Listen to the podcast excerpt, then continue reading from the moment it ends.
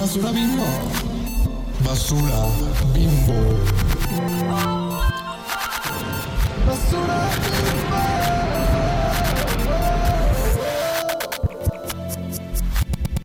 Hola, Hola, chichonas. ¿Cómo están? Hola amiguitas, bienvenidas a otro capítulo de Basura Bimbo. Gran episodio que se viene, como siempre, soporten. Ajá, puros episodios buenos aquí con nosotros. Puro contenido bien. Y ni modo, en este capítulo vamos a hablar de... ¿De qué vamos a hablar, Francia? Amigas, vamos a hablar de lo mejor que ha salido de la televisión basura, que son los reality shows. Uh. Los reality shows, que son pues un género de televisión, en español podríamos decir como la telerrealidad, que es lo que nos crió a Francia y a mí, en parte. Exacto. Ujú. ¿Tú desde cuándo empezaste a ver realities? Amiga, yo creo que desde bien chiquita, porque teníamos cable y, ten- y me la pasaba así en la tele, porque pues, o sea, la neta, como que no me dejaban salir a jugar. Ya ves que Sí. antes era de que, ay, sal a jugar y bla, bla, bla. Y entonces siempre veía mucha televisión, era mi manera de entretenerme. Y pues sí, desde, chi- desde chiquita, como desde los seis, yo creo, más o menos, cinco, seis, más o menos, no me acuerdo. Ah, ¿Tú? Pues sí, yo también, o sea, pues yo sí salía a jugar, pero llegó el momento yo sí donde- salí a jugar. Llegó el momento pues donde fue como toda esta violencia en la frontera, entonces yo ya no salía a jugar y fue cuando empecé a ver mucha más tele y, y pues sí, también fue como, se cruzó como la era donde empezamos a tener cable, entonces, ajá, empecé a ver VH1, empecé a ver MTV, empecé a ver E, o sea, como todas estas, bueno, Sí. Home and Health, incluso TLC. Ándale. Entonces, pues ahí empecé a... Yo digo que los realities me criaron, aparte del internet, y obviamente Sí. mi- mis papás, pero los realities me criaron porque vi así demasiados. No sé, siento que... Siento que más, he visto más de 100 en mi vida posiblemente. Ujú. Más fácil. Y, y en cuanto a horas, yo siento que he visto como 500 horas de realities o más. Entonces, Sí. amamos los No. realities. Creo que igual por eso nos gusta la antropología, porque es como... Ujú. Obviamente, vamos a discutir más adelante si los realities en realidad son... ¿Qué tanto son realidad social Sí. o así? Ajá. Pero creo que por eso nos gusta el chisme y la antropología, porque al final de cuentas los realities es puro brete, Ay, sí. puro chismerío. Puro drama. Puro drama, amamos. Sí, amamos. Pues muy gran capítulo, pues espero que les guste y también les queremos agradecer a todos los que pues han estado hasta ahorita, ya es nuestro sexto capítulo, no manches. Qué fuerte. No, ya sé qué fuerte. Y pues muchas gracias por escucharnos y decirnos que les gusta el podcast. La neta, sí, siempre lo apreciamos, ¿verdad? Sí, amamos, gracias amiguis. Sí, amigas. Pues bueno, este, hay que empezar a preguntarnos, pues, este, de dónde surgen los realities, porque pues ya empezaste como a hablar de qué son, más o menos, pero ¿cómo empezamos a analizar? Yo creo que los realities empezaron desde, bueno, su popularidad empezó más o menos ya más fuerte con E-News y VH1, ¿no? Pero creo que había antes, creo que Fox tenía también realities antes de... de... Sí, pues Big Brother y todo Ajá, eso, de los noventas empezaron a, a- a Ujú. pegar. Entonces, realmente, pues un reality es, ya sabemos que es como un tipo de, de producto televisivo que, que realmente se dedica como a poner cámaras y a espiar, como a la bueno, no los espían porque pues ya saben que, en qué se están metiendo, pero un producto donde el reality es como, no sé, yo siempre los he visto como un experimento social. Ajá, porque sí, porque siempre es como, bueno, yo creo que Big Brother sí empezó como un experimento social. Ese siento que sí, como que la gente sí, sí, los productores sí incluso se... pues el nombre Big Brother de la Ajá. novela esta de Orwell, ¿no? Entonces es como... Ajá, exacto. Ajá. Entonces, como esta observación. sí, sí, sí, sí, totalmente. Entonces como que los productores dijeron, ¿qué pasa si y cómo, cómo reacciona la gente, ¿no? Entonces ahí se fue como evolucionando a lo que tenemos hoy con, pues no sé, Acapulco Shore o cosas así. Entonces creo que de cierta manera reality nació como para entender la psicología humana y la psique también. Las conductas sociales que se pueden ir Y regenerando. también algo que, que leí hace poco era que gran parte de los realities es que, o sea, como gran parte de la popularidad de los realities es que en términos, eh, porque recordemos, amitas, como lo discutimos en el primer capítulo de, de, los, de los reboots, todas estas empresas productoras Sí. terminan siendo empresas más allá de crear como contenido, crear arte o crear como experiencias buenas. A final de cuentas, lo que buscan es ganancia. Entonces los realities son muy baratos de hacer porque no Ujú. necesitas, no sé, Es este, actores pagados. O sea, puede ser como literal, agarras una persona random de la calle que tenga personalidad y la grabas. No necesitas como equipo muy caro. No necesitas, no sé, efectos especiales. No necesitas, este, no sé, vestuario o así, porque la gente usa lo que tiene. Entonces, en términos económicos, en términos financieros, para las productoras es muy barato hacer realities.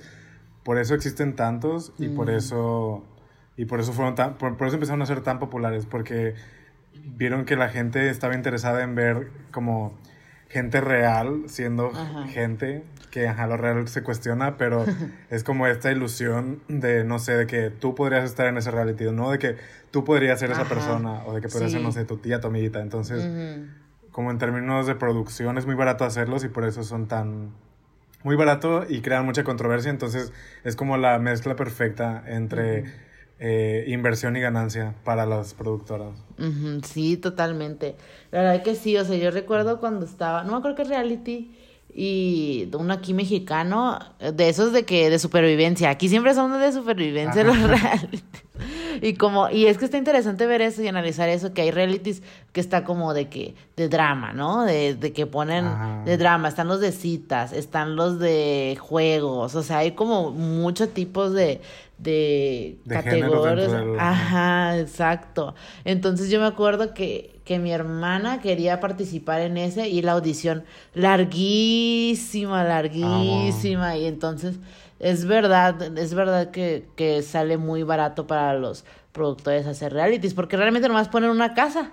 y, ¿No? y también este aparte de que sale muy barato o sea ajá, como dices eso las filas larguísimas mucha gente quiere estar en realities entonces se pueden como salir con el hecho de que pues no son actores no sé sindicalizados no son actores que necesitan como ciertas eh, como no restricciones, sino como ajá, beneficios, ¿no? De parte de la productora. Entonces pueden, no sé, pagarle súper poco, pueden alimentarlo súper mal, porque a final de cuentas es esta como idea de que es tu ticket a la fama muchas veces y que te están haciendo casi un favor porque tú, una persona normal, Ándale, eh, sí.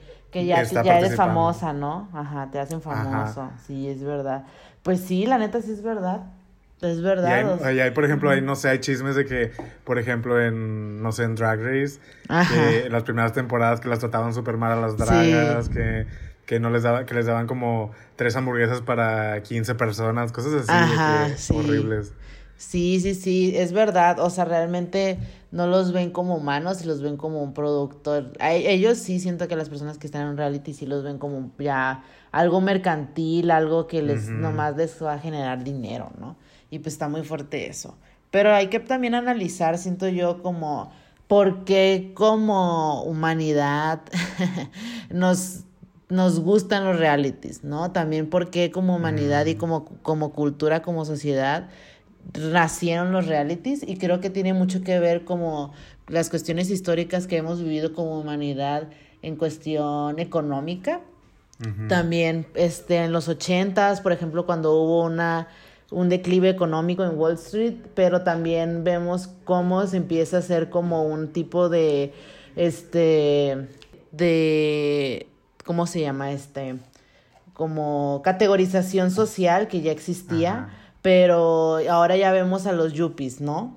Que empiezan a nacer los yuppies y es una película súper famosa, iconiquísima, la de American Psycho, que pues que el personaje es un yuppie y pues son estas personas que quieren, pues anhelan el sueño americano de dinero, ya no quieren, pues que es como muy cambiante a la cultura que había antes en los setentas de hippies, love and shit, y ahora ya es más americanizado, más corporativo, porque la gente ya empezó a pues a darse cuenta de que las cuestiones que habían con Vietnam o Ah, las como la cuestiones desigualdad y todo eso. Ajá, exacto. Ya había que sobrevivir económicamente. Entonces empezó a nacer como este, esta, Como aspiración, eh, ¿no? Ajá, esta aspiración a, a, querer ser millonario y rico y etcétera, ¿no? Entonces, eso lo podemos ver en la actualidad, cómo se, cómo se ve reflejado eso en la cultura americana. Y pues ya ahí empezamos como a, a ver cómo en los noventas la nuestra obsesión por las celebridades empezaron a, a, Ajá, a salir, ajá, porque ya empezaron, o sea, ya había, obviamente existían las celebridades, pues, grandes, Marilyn Monroe, Audrey Hepburn y todas esas cosas, pero como empezó el internet también y la tecnología a moverse y ya empezó más la industrializ- industrialización de la televisión, pues ya teníamos más accesible a una celebridad, ¿no? Entonces, personas como Friends, este, ya se empezaban a hacer como muy grandes, Brad Pitt, Leonardo DiCaprio, todos esos Angelina, actores. sí. Ajá, entonces empezamos a conocer y ya la gente empezó a darse cuenta, más que nada la gente de los tabloides empezó a darse cuenta que pues había como esta obsesión por este por las celebridades, ¿no? Que hemos estado hablando en el, en el capítulo de pasado con los blind items y pues ya aquí con con ya se empieza a evolucionar con los realities, ¿no? Que ya en los 2000 ya fue como lo más Sí, el super boom. Ajá, que el también fue el super boom. boom de los paparazzi, de los tabloides y todo Ajá, eso. exacto, exacto. Entonces, sí es muy interesante como ver históricamente cómo económicamente nos influye mucho la manera en que va a desarrollarse históricamente. La un- cultura sí está ajá, como súper interconectado. O sea, creemos que, que es ajeno, pero en realidad todo está así. O sea, porque incluso, o sea, fuera de los medios hay como estudios de que, la, no sé, de que la altura de las faldas depende también de la de la afluencia económica, ¿no? De Ajá, cuando sí. hay más dinero, la Y gente de los usa faldas tacones, más ¿no? cortas, También. ajá, los tacones, o sea, como todo eso, cosas que, que vemos así en la vida cotidiana que pensamos que son super X, en realidad están conectadas con fenómenos económicos, políticos, globales más amplios, ¿no? Amamos. Sí, sí, amamos. Entonces nos damos cuenta que pues que ahí es de cierta manera, pues somos muy influencia influenciables y también des- hay varios como filósofos y, y académicos que hablan como de los medios de comunicación y cómo pues ya hemos estado hablando durante todos estos capítulos nos, nos, nos influencian. Y hay un libro que es muy bueno, pues, se los recomiendo si, si, ya, si no lo han leído. Se llama La Era del Vacío de Lipovetsky. Lipovetsky es, es Ah. filósofo, ¿no? Sí, ¿verdad? Sí, Lip- Lipovetsky es filósofo. Es un filósofo francés. Y básicamente la era del vacío trata de eso, de que eh, estamos viviendo dentro de una lógica individualista y que con y esta individualización nos hace tener un derecho a la libertad. Entonces estarla en las costumbres y en lo cotidiano, que eso pues es básicamente una analogía también a los realities, porque pues como estábamos platicando, ya puedes ser tú autónoma, ya tú puedes decidir ir a un casting, ya puedes ir, hacerte famoso de, de la noche a la mañana, pensar en ti y pensar en cómo esto influye en, en socialmente, ¿no? Y también cómo es las estimulaciones de, de los medios, cómo nos hace buscar esta individualiza- individualización para, este, como quien dice, resaltar socialmente, ¿no? Entonces, también habla el libro como de cómo, habla de muchas cosas, pero también habla de cómo hay como una cultura, como un valor narcisista dentro de los medios y dentro de la individualización. Y pues yo creo que los, los realities también son de, alguna manera una analogía a al narcisismo de querer ser más allá, ¿no? De Claro, querer superarte. Ajá. Porque incluso, o sea, como... Si tú, vas a, si tú vas a un casting de un reality es porque piensas que eres especial. Ándale, que O tienes sea, algo sí, que fácil. ofrecer. Y pues los realities en sí eh, no, no es como para ser psicólogos de, Ah. de, de gabinete, o sea, como, ajá. Pero, pues sí, hay- es como breeding ground para personas narcisistas, la verdad. Sí, no manches. Como cualquier este, carrera en los medios, obviamente, los actores también, pero pues este, los realities que son, pues donde van personas también es como mucha gente narcisista, ¿no? Sí, no manches. Sí, pues, o sea, es como que, como decimos, o sea, de, de cierta manera los realities, pues, es ese hambre por ser famoso, pues, realmente. Es, ese, es eso. Y pues tiene que ver con un narcisismo enorme de que eres más, ¿no? Y de, ser- de mereces más. Y también viene con la supervivencia Pues que yo también siento que tú y yo nos meteríamos a un reality, a nosotros nos vale madre. Yo sí quiero participar en un reality, la verdad, no sé qué tú qué opinas. Yo igual, pero depende. Pero más a rato hablamos de eso, pero sí. ok, ok, no hay que adelantar, no hay que dar spoilers. pero amiga, ya que estamos hablando de eso, o sea, de que hay varios tipos de ca- categorías, o sea, hay que hablar como de, de todo esto, pues, o sea, cómo es que hay como miles los de Masterchef, los de cocina. Ajá, de géneros, de tipos. Ajá, todos los géneros que hay. O sea, realmente cada género tiene como un niche, ¿no? Es, es, es muy peculiar como cada cosa que sale ahí. Y pues no sé, amiga. ¿Tú, ¿Cuál es tu género favorito? A ver. Yo creo que mi, mi favorito es de competencia. Pero también hay de competencia a competencia. Yo no, o sea, por ejemplo, personalmente yo no veo tantos como, no sé, American Idol o X Factor y esos. Ajá. Mm, Porque, o sea, bueno, llegué a ver la academia cuando era Ay, sí, la niña, academia. pero era porque pues era la gran sensación en México, ¿no? Ajá. Pero de ahí en fuera, o sea, veo como más de competencia, como Drag Race, como Masterchef, Ujú. eh, como todos los realities trashy de VH1, que Ajá. también son medio de citas, que no veo muchos de citas, pero esos de VH1 sí.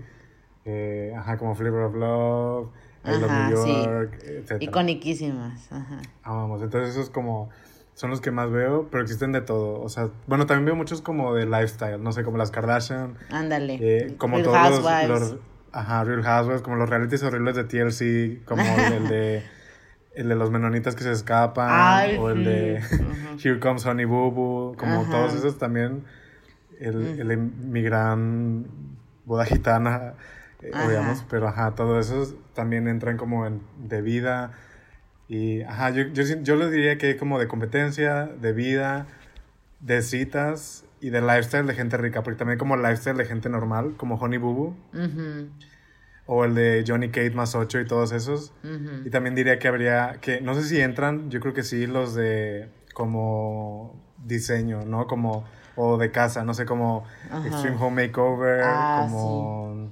este... Los de que, que, que almacenan cosas, ¿no? También eso. Ajá, Hoarders, Ah, mejor Lives. es- Ajá.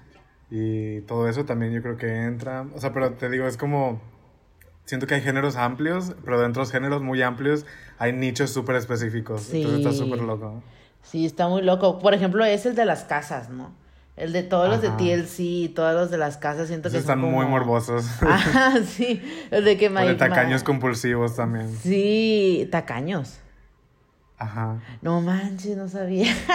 Así de gente de que, que, no sé, que rehúsa el papel de baño y... Ay, no, yo siento que lo odiarían, Ajá. odiaría ese reality, pero lo vería siempre porque neta me cae gordo sí, yo lo vi así muchísimo. O sea, sí. Pero sí, o sea, siento que esos realities, ese tipo de, de categoría de casas y así, que son neta de gente común y corriente. Esos sí son de que gente, neta, gente común y corriente y nomás tienen sus cinco minutos de fama y ya. Es como muy específico y es muy interesante cómo los productores salen con esas ideas. O sea, ¿cómo se, a quién se le ocurrió cosas así? horribles, hay ideas horribles. Ajá, o el de My Biggest Obsession y cosas así, y gente de que mostrándose. ¿Y cómo Ajá, encuentran a esa gente? También, ¿no? O, o como, o sea, sí, también hay cosas muy morbosas como eh, los de kilos mortales y cosas así. Ajá. O The Biggest Loser, ¿no? Como que Sí. se, se benefician mucho del sufrimiento de otras personas. Entonces, Sí. éticamente son muy cuestionables los realities. O sea, los amamos, pero... Ajá, exacto. Ajá. Hay que, hay que pintar una línea porque sí hay cosas así espantosas. Sí, no manches. O sea, por el, por el hecho del entretenimiento nomás, ¿no? O sea, por entretener a la audiencia y es como, ¿a qué nivel? O sea, ¿a qué nivel llegamos? La verdad que sí está muy fuerte. Yo creo que para mí, mis, mis categorías serían los de dating, o sea, todos los que dices de New York, este, Rock of Love y todas esas cosas. También los de lifestyle. Y de ahí los de los juegos también, pues Masterchef, RuPaul, etcétera. Este, sí, todos los que mencionaste, porque la verdad es que cada categoría es como muy, Muy muy, muy amplia y muy peculiar. Porque la verdad que sí, a pes- pero es realmente lo que lo hace peculiar son las personas. Ajá, el hecho de que son personas reales siendo Ajá. ellas mismas, supuestamente. Sí, porque si te das cuenta, ay, también el reality súper bueno de The Hills. Mm, de Hills, llamaba. amiguita. Ese, es- ese reality es como su propio reality, porque realmente estaba grabado como una serie, ¿no? Ajá. Estaba grabado como una serie, pero era un reality, pero también al mismo tiempo ese reality era súper meta, porque, o Sí. sea, o sea, les decían a los, a los actores o a, a los, bueno, realmente eran personas cualquiera, realmente los encontraron Ajá. así en la calle, bueno, en una escuela creo, pero les decían a los muchachos de que, ay, digan esto y digan aquello y claro, y la, la, la, la, la, y, y de hecho hay escenas donde están así como en el celular y están como, te, como chateando. Y son los productores diciéndoles, ay, di esto y di aquello y cosas así. Entonces, como que tuvo su principio así las primeras temporadas. Creo que empezó como siendo Laguna Beach, que era cuando ellos estaban en la secundaria. Bueno, prepa más o menos. Y ya de ahí fue The Hills, The cuando Hills. ellos ya estaban en, en la universidad, ¿no? Entonces, ese me hizo muy padre. Se me hace muy padre pensar en ese reality porque realmente es su propio reality y es como muy distinto. Realmente The Hills es muy, muy distinto y no siento que no lo aprecian tanto la gente. No lo aprecia tanto. Sí, siento que está un poco olvidado. Ajá, The Hills está muy olvidado. Entonces, está padre cómo se desarrolló. O sea, sí fue como falso, pero ya después la, la falsedad trascendió y hubo ver- muchas Ajá. verdades dentro de ahí con lo de este la ¿cómo se llama? Ay, ¿cómo se llama la la la güera que tenía un novio bien tóxico? The Hills, a ver. No era la Heidi, no sé qué. Ándale, la Heidi y Monta, mon- algo así. ¿no? Heidi Montag y su y Spencer, y Spencer, algo- Spencer Brad, Sí. algo así se llamaba. Entonces, ajá, ya de ahí ya fue verdad, ¿no?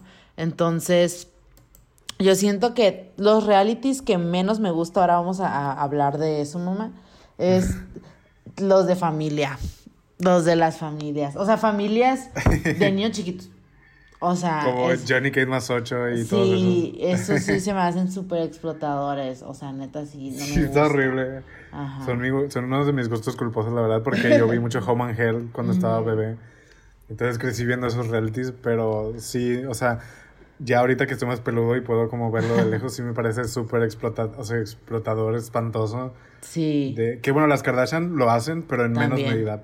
Ajá, O sea, sí. porque al menos no, sus hijos no salen tanto en el reality, no son como la historia central. Ajá, pero en esos exacto. realities, como, no sé, de gente que tiene muchos hijos, Sí. sí es como no sé como si están y, y es, es lo mismo que, que sucede con las familias bloggers no o sea como Ándale, con los de YouTube, ¿no? ajá con todos los que de YouTube que suben como blogs de su familia pues al final de cuentas es lo mismo es como utilizar a tus hijos como pues tu trabajo y utilizar sus vidas como contenido para ganar dinero, no sé. O sea, y también, o sea, usualmente lo que pasa con esas familias es que cuando pasa el tiempo y sus hijos ya no son, pues, ajá, bonitos, carismáticos o interesantes, se va en decline todo, ¿no? Sí.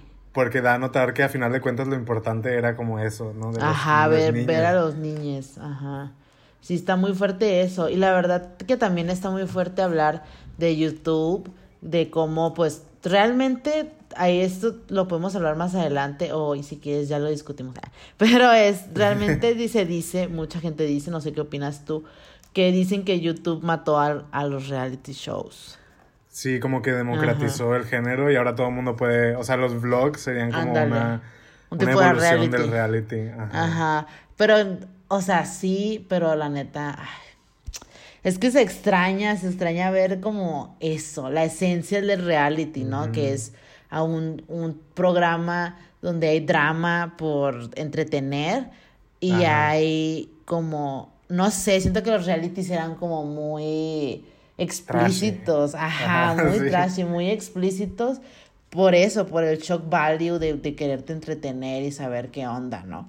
Entonces, extraño eso en YouTube, digo, extraño eso porque YouTube, realmente la vida de la persona común no es así, pues. Ajá, sí. Entonces, como... ay, Sí, porque no los realities no son la vida real. O sea, al final de cuentas hay un productor de historia, hay, Ajá. hay productores que dicen Hay como "Di- di editores, esto para... Hay ajá. editores, o sea, como... No es lo mismo. No es, no es, no es literal una, una cara de la vida Ajá. 100% real. Hay cosas súper prefabricadas. Exacto, ¿no? Y pues sí, con lo que estabas hablando de los, este, de los family bloggers, la neta está bien fuerte porque este, hay, no hay leyes para ellos, ¿no? O sea, la verdad que en esos canales trashy como Home and Health y eso y así, pues ponle que pues no hay tantas reglas, pero sí tienen que cumplirlas porque si no, pues sí les cancelan el show. Pero en YouTube pues no hay, ¿no? Entonces hay que exigirles a YouTube, bueno, me vale verga. o sea, no me vale, pero, o sea, sí hay que exigirle a YouTube que sea más ético. Sí, está muy turbio. Pero realmente te has puesto a pensar como por qué te gustan a ti los realities, aparte del escapismo, pero realmente como qué intimo y te, te, te despierta como tu tu alegría por ver un reality, pues? Yo, hablando muy personalmente, yo siento que es mi luna Géminis que ama el caos. Entonces, a mí, a mí me han gustado siempre los realities porque, ajá, porque es como... No tu luna imaginarme yo qué haría en esa situación. Y también porque lo que me pasa mucho cuando, cuando veo, o sea, yo sí veo series y sí veo películas, pero veo más realities, honestamente. Sí. O sea, ahorita estoy viendo las Kardashians en Netflix, entonces, cuando podría ver otra cosa como, no sé, más interesante. Ajá. Pero lo que a mí me gusta de los realities es pensar que, aunque no sean como situaciones reales, hay como una agencia, ya sea de los productores, o sea, de las personas que están en el reality, por mostrar eso, ¿no? Ajá. O sea, por ejemplo, yo eh, ayer estaba viendo, ayer me desvelé viendo los Kardashians. Sí. Y, estaba viendo un capítulo donde la mamá de Chris Jenner, MJ, eh, se está quejando del dolor. Entonces Chris este, le consigue marihuana medicinal. Entonces hay como toda una discusión detrás de la marihuana medicinal. Y hay como. Y ajá, y Caitlyn Jenner se enoja porque están comiendo este gomitas con weed. Entonces, como no sé, como, como se me hace muy interesante porque muestran lo que muestran, qué quieren, qué quieren decir con eso. También, también vi un capítulo donde cuando fueron a Viena este, y había blackface, eh, Chris Jenner se puso a explicar como 10 minutos que era blackface y cosas así. Ay. No sé, o sea, como se me hace súper interesante y eh, obviamente las Kardashian son un tema aparte del que vamos a hablar después otra vez, pero se me hace súper interesante como las cosas que se deciden mostrar en los realities, por qué se muestran. y... Pero sí, pero en términos muy básicos es porque amo el chisme, amo, amo el brete, amo el drama, aunque sea, porque yo sé que es falso y no me importa. y yo amo, incluso mientras más falso se vea, también amo más. Sí. Entonces. sí, totalmente. ¿Y a ti? ¿Por qué te gustan Francia? Ay, pues aparte de, o sea, que sí es verdad. O sea, sí es verdad. O sea, y eso lo tenemos que discutir de por qué como sociedad nos gusta pagar el cerebro, ¿no? Eso lo tenemos que discutir. Ahorita vamos a discutir. Pero, o sea, aparte de eso, yo siento que tengo una fascinación por no es que sea metiche. no, es que sea no es que sea metiche, pero no sé por qué, como que la parte psicológica me, trashy de las personas, o sea, porque los humanos somos muy complejos. O sea, siento que me interesa mucho como estas partes que son como muy socialmente como castigadas, ¿no? O sea, como el ser así de, de revoltoso, de ser así dramático, de ser así como... ajá. de tijera, de ser así de como narcisista de tirarle el agua a tu, a tu amiguita, tirarle el vino en la cara. Sí, o sea, todas esas cosas es como... ¡ah! O sea, me encanta verlo. Porque no sé, o sea, hay como un tipo de, de, de confort en ver eso.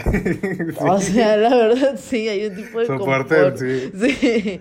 O sea, realmente como que lo ves y dices, ay, O sea, estoy loquita, pero no estoy tan loquita. O sea, cosas así, ¿no? Entonces, como que siento que una parte de mí siempre me ha gustado eso. Siempre me ha interesado, este, como lo ajeno a mí aunque, y me gusta el drama, pero no en mi vida, ¿no? Obvio. Exacto, a mí también. o sea, como que de cierta manera lo, vemos los realities porque nos encanta el drama, pero no en nosotros. Exacto. Entonces, entonces, sí, de cierta manera, los realities es como esta, esta como almohada o no bueno almohada, no como cobija, como esta cobija de seguridad y de confort que nos dice, bueno, el mundo sí está muy feo y ahorita con lo que está pasando en el mundo, Ajá. este, el- está muy feo y está bien, pues, porque lo estoy viendo de una manera, estoy aceptando la realidad del universo que las personas somos narcisistas, las personas somos, Somos caóticas, caóticas, malas personas, etcétera, ¿no? Entonces, como que es aceptar una realidad que vemos siempre. Qué fuerte, no lo que tenemos. así, pero sí. Ajá, sí, sí, Sí, amiga. sí, es muy fuerte. Y es muy fuerte. Y entonces, ¿tú por qué crees que apagamos nuestros cerebros? O sea, en general, pero más con los realities. Es que yo creo que este es un argumento que se usa mucho con las cosas que el mundo considera basura. Ándale. O sea, creemos que, que la gente que consume, este, no sé, eh, ¿qué reality está de moda ahorita? Mm, ¿Qué revista? ¿Qué reality? Ah, ¿qué reality? Pues no sé, Acapulco. No sé, Acapulco Shore, por ejemplo. O la más draga. personas- Ajá, que ven Acapulco Shore, la más draga, Drag Race, este, son mensas y apagas un cerebro y así, pero en realidad con todas las cosas que consumimos lo hacemos. O sea, Exacto. incluso ajá. si vieras, no sé, cuando estaba Game of Thrones y era una buena serie, o sea, Ajá. también apagas tu cerebro y imaginas que eres, no sé, el mono ese. Incluso leer es apagar el cerebro también. Ajá, claro, incluso Ajá. leer, o sea, incluso si lees como tu libro de filosofía más complejo del universo, Ajá. estás apagando tu cerebro, amiguita. De es lo mismo. Soporte. Entonces, yo siento que es un, es un argumento que se usa en contra de los realities, como que son una burrada, que son escapismo y lo que sea. Pero cuando ves a, eh, a los Avengers peleándose con un alien en Ándale. otro planeta, también es apagar tu cerebro. Ujú. Y yo creo que lo hacemos en parte, o sea, como hay muchas cosas, pero en parte porque hay que afrontar, como tú lo dices, que el mundo es difícil, Ajá. que, Totalmente. que el mundo es caótico, que el mundo es fuerte, que nuestras vidas cotidianas están llenas muchas veces de angustias, de preocupaciones, entonces necesitamos estas formas de escapar. Y pues da la Sí. casualidad que, que hoy día, con la evolución de los medios, la evolución de la diversificación del Internet, etcétera, hay demasiadas cosas con las que podemos apagar el cerebro y pues asumimos que lo más menso son los realities porque, porque un argumento que mucha gente tiene que critica a la gente que ve realities es que piensa que asumimos que son real o que son... Ándale. Ajá. Ajá, cuando, bueno, me imagino que tal vez habrá gente que sí, pero mucha gente sabe que no son real, ¿no? Ajá, exacto. Entonces yo siento que por eso necesitamos escapar, porque la vida es muy difícil, honestamente, y, Ujú. y sí es algo que siempre hemos hecho y creo que siempre seguiremos haciendo en distinta medida, en distinta forma, pero incluso, no sé, este, un niño en la época de la, de la independencia tal vez escapaba de, de todo esto jugando, no sé, no sé qué jugaba, no sé, con No pollos. sé. O sea, o con las piedras, ¿no? Cosas así. sí, exacto. O jugaban lotería o algo así. Por, por Ajá, ejemplo. exacto. A final de cuentas, es una man- son maneras de lidiar con el mundo y lidiar con todo lo que es abrumador. Ujú, sí, totalmente. O sea, yo siento que es como lo que dice Lipovetsky, que, que por los que estamos en esta era de vacío, donde el narcisismo y todas esas cosas predominan dentro de nuestra, de nuestra sociedad para ser relevantes par- por nosotros mismos, porque el capitalismo, y otra vez mencionando el capitalismo, está en todos lados. Y que ya, ya que hagan otra, este, otro pro- ¿cómo, ¿cómo es? Otro producto económico, ya que salga otra línea económica, la neta, porque el capitalismo ya chole. Pero bueno, a lo que voy es que, ajá, o sea, el capitalismo nos hace ser todos iguales y todos parejos. Entonces, dentro de este narcisismo, como dices tú, está esta, esta superioridad moral que tiene la gente que critica a los que vemos realities. Pero por ser diferentes y realmente esto sí es, sí la neta es por ser únicos y diferentes, la verdad. O sea, esto sí, sí aplica el meme ese porque la verdad no hay otra manera, como tú lo explicaste muy bien ahorita, o sea, Ajá. realmente no hay otra manera. Leer, caminar, es, es escaparse, es apagar la mente, o sea, no mames. Claro. Entonces, yo siento que hay como también este tipo de, de, de resentimiento a la gente que, que ve realities, porque realmente, como dices tú, sabemos que son mentira y es lo que nos gusta y realmente está pero como Game muy... of Thrones también es mentira. Ajá. Ajá. Marvel también es mentira. o sea, Ajá, y es como, girl. Y es como, o sea, porque no, no sé, está muy castigado como que tu hobby sea entretenerte, pues. como Exacto, el entretenerte. ocio. El ocio es Ajá. castigado. Ajá, el ocio es muy, muy castigado. O sea, realmente tienes, o sea, ¿por qué? Porque el ocio es no hacer nada. Y, tienes que producir. Exacto. Ajá. no, no, Qué nosotras destruyendo la Matrix. Pero sí, es, es- en cierta parte es eso. O sea, el ocio es no hacer nada y si no produces, no eres alguien en esta sociedad, ¿no? Entonces, es muy, muy, muy fuerte y siento que también hay un tipo de como en todos lados entra el patriarcado y también esta misoginia Claro. que hay de que las que mujeres o gente queer tengan una plataforma, ¿no? También homofobia y todas esas cosas. También tiene mucho que ver como... Y que también es muy discutible hablar de los realities y cómo nos, nos portray, cómo nos, nos, Nos muestran. nos muestran, pero eso ya es más adelante. Pero yo sí siento que es un tipo de, de misoginia también interiorizada y homofobia así, ¿no? Porque es como realmente la gente que ve reality, o sea, la gente que participa, perdón, en realities casi siempre Ajá. son mujeres.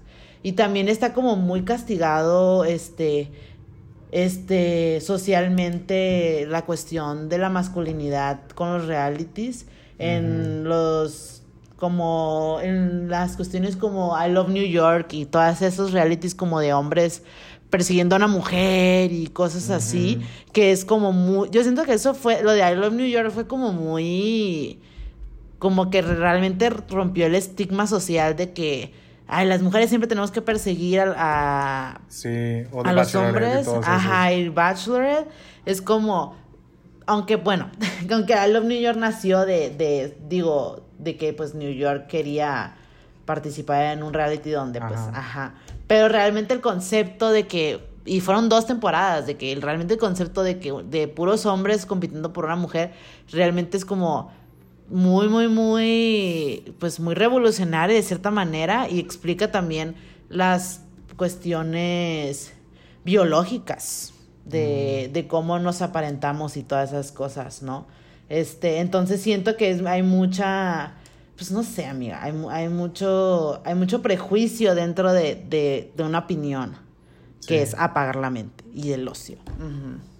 Totalmente. Pero sí creo que es muy cierto eso que dices de que, pues igual que el chisme, eh, ver, o sea, bueno, como variante del chisme, ver realities es como una actividad muy feminizada y por tanto castigada. Sí, y entonces aquí es cuando empezamos a, a ponerlos a ponernos, ponernos a, a discutir qué es la, la ficción y la realidad, pues. Realmente, o sea, sí es, o sea, todo es, este, o sea, sí es chismecito, pero como dices tú, o sea, Game of Thrones es mentira. o sea, Game of Thrones es mentira. Y es de los mejores programas que hay en el mundo, ¿no? O sea, Ajá. que salieron, es una obra maestra. Y es como... Y para mí, eh, Real Housewives of Beverly Hills es una obra maestra Exacto, también, ¿no? Entonces, exacto.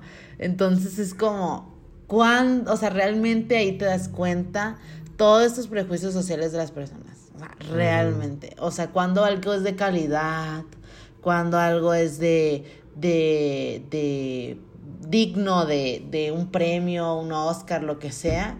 Y los Ajá. realities siempre van a ser como esta basura. basura, ¿no? Y hay incluso miles de, de, de artículos académicos que le tiran a los realities y cosas así, y es como... eh, Sin es- reconocer que se intersecta con cosas más profundas como el clasismo, Ajá. eh, La como el economía. elitismo, la Ah. economía, incluso el racismo, la homofobia. Ajá. Entonces, como súper interesante. Sí, hermana, muy fuerte. Pues podemos hablar de nuestros realities favoritos. Ah, ¿Cuál es tu top 5 de realities favoritos? Top 5, amiga. Qué fuerte. O sea, la neta no vienen. Bueno, este, es que está muy difícil. Es una pregunta muy difícil. Tú ya, vela a pensar, ¿no? Ok, creo que ya la, ya la tienes, amiga. Este, yo creo que así, neta, neta, neta, neta. Mi reality favorito siempre va a ser I Love New York. Digo, Flavor Flav y I Love New York. Siempre. iconiquísimo, sí. iconiquísimo. Ajá, sí. O sea, todos los de VH1, iconiquísimos, la neta. Todos esos van a ser mis reali- realities favoritos. Porque no sé, la moda me gusta mucho. Era la era pico de los realities. Ajá, la era, eh, sí, o sea, era cuando, o sea, realmente lo ves y te quedas. Porque veías como chiquito. Porque veíamos eso a los 8 o 9 años. Sí, o sea. no manches, como tila tequila, o sea, no. Ay, no, horrible. Fuertísimo ese, ese reality también, pero este, creo que esos también, este, lo, Rock of Love, ese me gusta mucho Amamos. Porque ese sí era súper white trash y me encanta el white trash, o sea, lo odio, pero me encanta. Y la moda de ahí está muy buena, también de ¿Cómo se llama este de las plebes? Ah, sí, The Girls from the Playboy Mansion. O sea, Vamos. ese iconiquísima, me encanta, lo amo con toda mi alma. Y aunque ese es muy triste, creo que hay que hacer un episodio de Sí, específico claro, tenemos que de discutirlo, sí. Ajá, específico de ese porque es muy fuerte. Pero también, obviamente, ya sabemos, Real Housewives, Real Housewives. Amamos. Bravo, todo lo que hace Bravo es como también vas hermosa. Chef Kiss, ajá, sí. Real Housewives, la verdad, siempre va a ser muy, muy, muy veraz. Pero la neta, solo los, los de Atlanta y Beverly Hills, los de New York Ajá. casi no, pero creo que sí, para mí esos son los dos mejores. Y quiero, quiero ver los de New, New Jersey, ver, sí, ajá, sí, New Jersey, esos son los que quiero ver. Y obviamente las Kardashians, porque pues nací Ajá. con, e- o sea, no nací, pero pues crecimos con las Kardashians, ¿no? O sea, crecimos 100%. con, crecimos con las Kardashians y realmente merecen un lugar por lo basura que es. Realmente lo basura, o sea, Ajá. lo basura positivo y que realmente nos ha hecho pensar sobre Muchas los cosas. medios. Sí. sí, realmente le debemos mucho de nuestro conocimiento crítico a las Kardashians. las Kardashians, sí, y la neta de ahí yo creo que The Simple Dive, por no más, por... Y también cuál, cuál, ahorita mencionaste uno, creo que sí, The Simple Dives, y ya, creo que ya no me acuerdo de los demás, no me acuerdo de los nombres porque son muchos, pero sí, esos son como, ahorita los que me acuerdo mis favoritos. Sí, chica, a ver los Vamos. tuyos. Pues. RuPaul. Yo creo que. Drag Race, honestamente. O sea, yo he visto. Ya ahorita, hoy día hay como 40 mil temporadas. Sí. Pero yo tengo muy claro como el primer momento que vi la temporada. O sea, yo empecé a ver la temporada 2 en VH1. Yo también, sí. en el que fue 2011, yo creo, 2010, 2011. 2008 se me hace, más o menos. No, creo que fue como 2010. ¿Neta? Pero ajá, yo, yo empecé a ver la temporada 2 de Drag Race y recuerdo así estar como. Porque para ese entonces, pues yo ya había visto, no sé, American Next Top Model, había visto Sí. otros programas de modelaje o de competencia y así. Pero Drag Race fue lo primero que vi que representaba personas queer, ¿no? Ujú, sí, y yo, pues totalmente. obviamente estaba como navegando eh, y entendiendo qué era yo, ¿no? Entonces, como Ujú. Drag Race ha sido muy importante. Obviamente, Sí, muy cuestionable muchas cosas. Ay, sí. Hay que RuPaul no es la mejor persona, Sí. pero, pero no podemos negar su impacto en la cultura popular Ajá, y como ahorita, o sea, como hoy día 2022, 10 años, o sea, hace 10 años de que yo vi la primera temporada que pude Ajá. ver, o las, no sé, es como un producto mainstream súper fuerte que está Sí. así en todos lados, en todos los medios de comunicación. Sí, o sea, sí, Y que obviamente ha dado lugar a otros programas como La Más Draga en México, ¿no? sí. Ujú. Y pues sí, también obviamente las Kardashians para mí son... Animada. Sí, hoy 2022 estoy viendo las Kardashians en Netflix y desvelándome. ya sé. Que era lo mismo que yo hacía en el, cuando estaba en la secundaria y lo veía en I, Ajá. así con el volumen a lo más bajo que, que podía para, para no despertar gente. Entonces como... Sí, definitivamente yo crecí con las Kardashians y como dices, nos, nos dan mucha, mucha tela para cortar y para pensar. Sí, no. Y pues sí, también los realities trashy de VH1, yo también crecí. A mí, el que me gusta mucho es el de Charm School, específicamente. Ándale, ese, ese de- se me había ido el nombre, el de Charm School. Ajá, Charm sí, School sí. Con, con Monique y con esta Sí, Sharon Osbourne, sí, que era como la perrísimo. rehabilitación de las Ajá. morras que salían en, en Yes. Flavor of Love y en, Yes. y en Rock of Love. Era Amamos un así. crossover super hardcore. ajá. Hermoso, hermoso. y pues también hay Love Money, que era donde salían Uh, todos estos, También. pero concursando por dinero en lugar de amor. Sí, sí, amamos, sí, sí, amamos también ese perrísimo. Y por otro lado también me gusta mucho Masterchef y Top Chef. Sí. O sea, como shows de competencia de comida. 10 de 10. eh, Cupcake Wars, Nailed It y todo eso. Amamos. Y pues sí, Real Housewives, pero específicamente ajá, Beverly Hills y Atlanta. Y aunque no es de la franquicia oficial, eh, es como... Bueno, luego les platicaremos más al respecto, pero Rica Famosa Latina Sí. es producido por una... Bueno, fue producido por una cast member de Beverly Hills, que es latina. ¿Quién? Por la Ah, Joyce, amiguita. La Joyce. La Joyce Giraud es No, productora de Rica Famosa Latina. no Entonces, mames. si Joyce Giraud no hubiera estado en Beverly Hills, en Real Housewives, no hubiéramos tenido Rica Famosa Latina, que me parece de los mejores realities contemporáneos latinos. Sí, Amamos. la neta sí, Chef's no mames. Wow, la Joyce, la queremos mucho. La neta es muy buena, aunque es No medio vamos angustia. a gran pelo. Pero ah, nos. Sí, gran pela, te queremos mucho, Joyce. Pero no, qué fuerte, no sabía ese dato, no sabía ese dato, super Sí, crossover. No mames. Y oye, ¿qué, ¿qué pedo con que todos son, o sea, si te das cuenta, bueno, nosotros que somos como muy fans de la astrología, bueno, no fans, o sea, realmente creemos en las cosas místicas y todas esas cosas. ¿Qué pedo que, que todas son Géminis? Está muy fuerte. O Yo tengo la sea. hipótesis, la gran hipótesis de que hay agentes de casting que Ajá. castean utilizando signos zodiacales. Yo estoy... Sí, ¿verdad? No tengo, o sea, obviamente, obviamente como en todos lados hay gente de todos los signos, ¿no? Sí. O sea, como y hay gente horrible de cualquier signo, o sea, eso no, o sea, no creemos en la astrología en términos así de que En los estereotipos. Ajá, súper estereotípico, ¿no? Pero hay ciertas tendencias y ajá, como cosas que se muestran en los casts de realities que no podemos negar. Exacto, sí, o sea, o sea, realmente es como un ejemplo. Las de Real Housewives o Beverly Hills, todas son Virgo, cap- dos Capricornio, ajá, y Escorpio, dos Escorpio. Cáncer. Ajá. ¿Quién es la cáncer? Mira, una ah, esta, ¿cómo se llama? La, la que roba dinero. La que roba dinero. Ah, sí, sí, sí, sí, sí, la güera esa. La güera. Sí, ya, ya, ya, ya, ya, ya. Sí, ya no nos ¿Pero cómo se acordamos. No me acuerdo. Erika. No, Erika Ándale, la Girardi. Erika, sí, cierto. Erika Girardi Ajá, exacto. ajá. Ah, sí, cierto, ella es cáncer. Entonces, todos esos signos no se llevan. O sea, no, no son compatibles. Sí, Clashean horrible. Ajá. Entonces es como, es muy interesante verlo desde un punto de vista astro- astrológico, que, o sea, por ejemplo, New York, que ella es Ajá. Capricornio, ascendente Géminis, creo, y no Caótico, acuerdo- calculadora, Ajá, sí. fría, ajá. Ajá, o sea, tiene mucho que ver realmente. O sea, eso puede ser una teoría conspirativa que realmente hay, como tú dices, gente que, que sabe de eso, pues. O siento que sí les han de preguntar.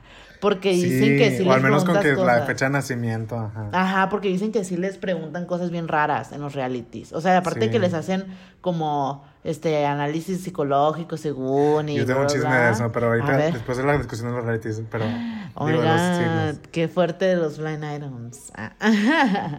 o sea, yo siento que, que sí, yo siento que tiene que ver, o sea, es muy interesante verlo. O sea, es muy, muy interesante verlo que debe de tener algo que ver. Una relación, claro. No es casualidad. Nada en O incluso si, si los directores de casting no lo hacen como deliberadamente, Ajá. pues a final de cuentas estas personas que pertenecen a estos signos acceden y dentro del reality se convierten en figuras notorias, ¿no? O sea, por ejemplo, ayer hice como una pequeña lista y de cuatro signos, porque Ah, hay más, o sea, obviamente también entraría Leo, Sí. también entraría Géminis y así, pero por ejemplo Capricornio, pues tenemos a New York, Tiffany Pollard, la reina de los realities, Sí. soporten. Soporten. Kyle Richards, que es también de Beverly Hills, pero ella, ella se ve como, o sea, en pantalla se ve como, ay, sí, la mamá linda, pero dicen que fuera de, de pantalla es como la que mueve todo, todo el Ajá, trip, ¿no? O sea, sí, como sí, calculadora fría. Yolanda Hadid, la mamá de las Hadid, también es Capricornio. Ujú, De Scorpio, pues ya hablamos de la reina Scorpio de Kris Jenner. Ajá. También RuPaul es Scorpio. Y también Brandy Glanville, que es una de las villanas de Beverly Hills, es Scorpio. Ah, sí, qué fuerte. Virgo, también de Real Housewives, tenemos a Kim Richards, a Lisa Ajá. Vanderpump y a Camille Grammer, Ajá. o sea, Messi. Y a Billy Miller, que es la, la de Dance Moms, así horrible. Ella también es Virgo. Y Sagitario, que es también como gritonas locas, pues Nini Leaks de Atlanta y Tyra Banks de, pues, ajá, de Night Top Model y Snooki de Ujú. Jersey Shore. Entonces, muy fuerte. Qué fuerte, o sea que sí, sí es verdad, o sea, sí es Yo siento que cierto. sí. Sí. Yo siento que si hacemos como de que una... Que no voy a hacer porque qué hueva, pero como, como una lista de los personajes de realities más notorios, vamos a ver algunas similitudes en algo. Ajá. Porque soportan.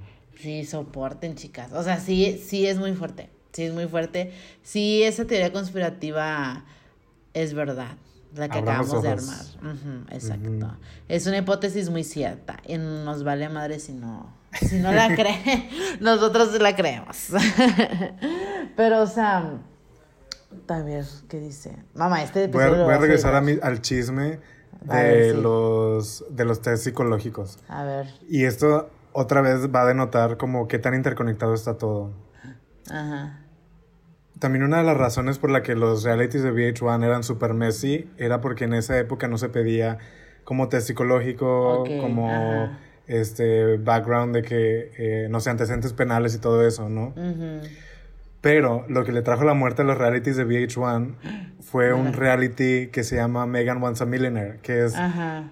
también un reality de citas eh, de una mona que se llama Megan no me- Hausman, creo. Creo que es Hausman o Hauserman, no sé. El que es la que salió Ah, ella en- fue de Rock of Love, salió Sí, en Charm sí, School y salió es en I Love Money. verdad, Es verdad, es Y verdad. Megan pues tuvo su propio spin-off como New York donde ella buscaba millonarios. Entonces, en ese programa que se hizo, que se grabó y todo, eh, y se llegó, o sea, como a la final llegó, llegaron dos monos. Resulta que uno de esos monos, al mes después de que regresaron del reality, eh, lo llevaron a la cárcel porque mató a su ex esposa o algo así. Y. O sea, pero así de que horrible. No es un podcast de True Crime. Ustedes pueden buscar Megan Wants a Millionaire si quieren ver ese chismecito. pero eso básicamente fue. O sea, el reality creo que es los media ahorita, porque solo se emitieron dos episodios y lo cancelaron y lo así super hundieron. Entonces ya nunca nadie vio eso. Porque se rumora que el mono este que, que mató a su ex esposa fue el que ganó el reality. Ah, sí, es cierto. Sí, es cierto, Ajá. es verdad. Entonces, después de eso, que fue, no sé, 2008 tal vez, fue cuando, eh, como en términos de producción, la mayoría de los realities empezaron a ser más estrictos con.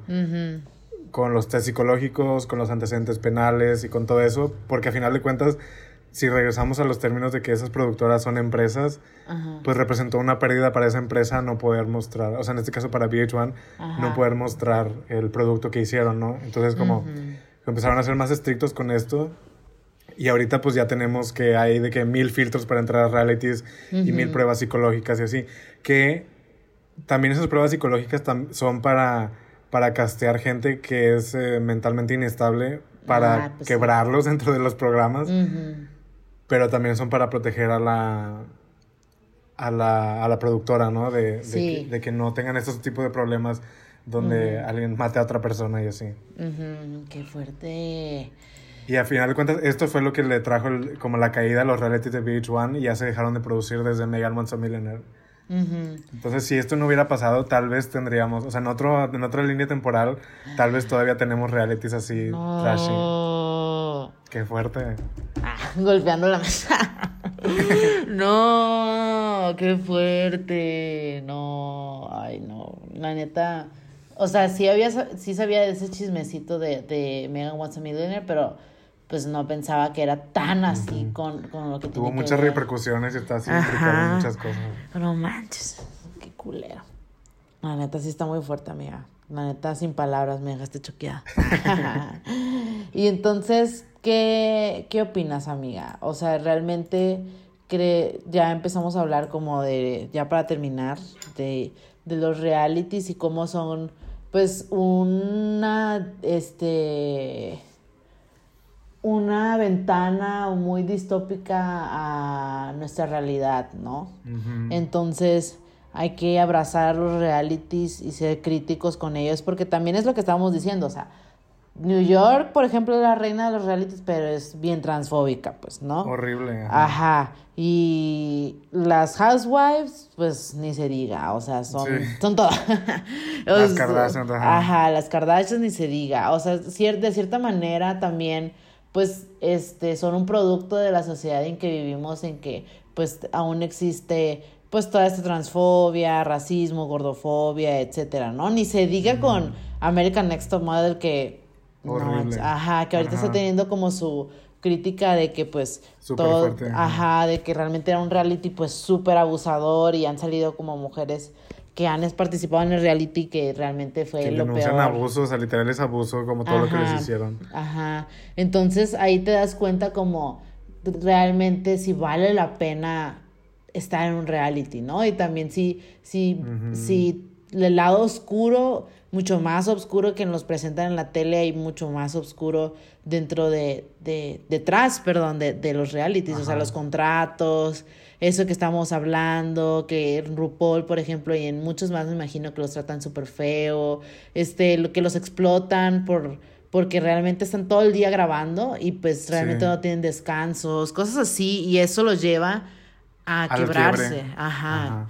Y pues, ¿a qué costo, no? ¿A qué costo el humano pone su dignidad? Ahí sí que es la Sí. dignidad por los cinco minutos de fama, la verdad, ¿no? Porque fuerte, sí, o sea, realmente los realities más, más, o sea, yo creo que tienes que tener una super personalidad, como tipo New York, eh, ajá, yo creo que nomás New York, como para ser relevante socialmente en, en el mundo, o sea, que salió de un reality y es muy famosa por eso, pues, porque Ajá. realmente las chicas de Charm School y así son más como un, gente como nosotros que nos Muy gusta, nicho, ajá, muy se ajá, olvidan. Sí, más como de culto, pues, ¿no? Ajá. Entonces, realmente si vale la pena eso y pues no sé, al final de cuentas estaría interesante, siento que un exposé, como dices tú, un libro de alguien que haya estado en este en un reality que hay, pero uno que sí sea de que nos digan todo, sí, nos digan todo lo que pasa incluso también como en esos términos de producción, Ajá. muchos este signan, muchos firman este Ajá. eh, como NDAs para no hablar, Ah, o sea, sí. como cláusulas de, de no divulgación, vaya. Entonces de que si, si tú hablas de lo que viviste en el reality, te pueden, o sea, y es Demandar, por ¿no? perpetuidad, o sea, de que toda la vida, eh, casi casi son esos esos contratos te pueden demandar. Ajá. Obviamente casi no pasa, pero pues sí está como el, el miedo, ¿no? De que pues, al final de cuentas no puedes hablar de lo que viviste porque pues estuviste en un reality no quiere decir que eres millonario, entonces obviamente no puedes Ajá. como aguantar esta de- una demanda como de este tipo de una productora grande. Ujú. Y pues sí, o sea, está muy fuerte como todo es tan insular y tan protegido para a final de cuentas mantener ganancias, que es la, el chiste. Sí, la neta, sí. Realmente yo siento que no, que pues no vale la pena. O sea, sí bromeamos de estar en un reality, Ajá. pero realmente queremos estar en uno, no sé. O sea, solo por el glamour de estarlo, ¿no? Pero sabemos que pues es, es muy, muy, muy controversial. Y amiga, ¿tú crees que estamos en un reality? Dentro- en este mundo. No lo sé. Qué fuerte esa pregunta, ¿no? De fuerte, que- sí. Sí, vivimos. Ya está muy meta. sí, está muy metaversa. Pero sí, igual podemos pensarlo. Yo creo que sí. Si nos ponemos acá, este, en un lente mm, como conspiranoide, no sé, de cierta manera. Sí y no. Sí y no. Mm. Por lo que hemos estado discutiendo, ¿no? ¿Tú estarías en un reality? O sea, sí, pero sí me da miedo. o sea, es lo que te digo, o sea, por el glamour sí, pero de ahí en Ella. fuera no. Aparte eres Ajá. Leo, tú eres, las Leo son muy de reality. Sí, somos muy de ¡ay! así de, de andar peleándonos con gente. Pero, pero sí, mamá, ¿tú?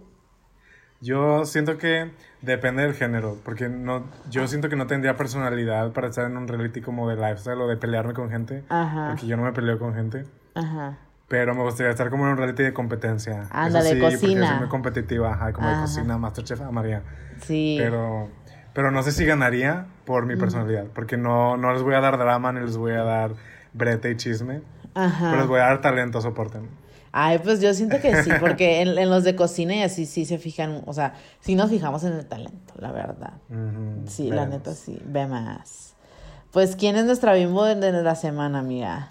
¿Qué, qué show? ¿Quién decidió? Grandes controversias Sí, que, grandes que controversias. hubo en los estudios Basura Bimbo. Este, en los corporativos. tenemos varios, varios bimbos de esta semana porque los reality nos dieron tantas reinas que, Sí, que poblaron demasiadas. nuestras pantallas.